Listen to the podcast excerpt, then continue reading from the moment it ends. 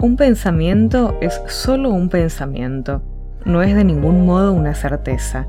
Vivimos recorriendo los paisajes que nos trazamos en nuestros mapas mentales, por eso es tan importante vigilar aquello que pensamos. No lo digo en un sentido de falso optimismo desmedido, sino en el sentido filosófico de ubicarlo en la categoría que le corresponde. Pensamos porque podemos, somos animales simbólicos y culturales. No hay nada que sea propio del ser humano más que esa capacidad de simbolizar. Si puedo tener presente que un pensamiento es solo un pensamiento, puedo modificarlo, puedo buscar alternativas que se ajusten mejor a mi motivación, metas y expectativas. En cambio, si considero que los pensamientos son certezas, quedo allí atrapada, inmóvil, padeciendo.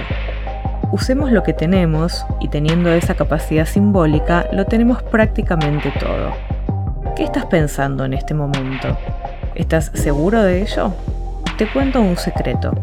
Así como pensaste eso, podés pensar por lo menos exactamente lo contrario.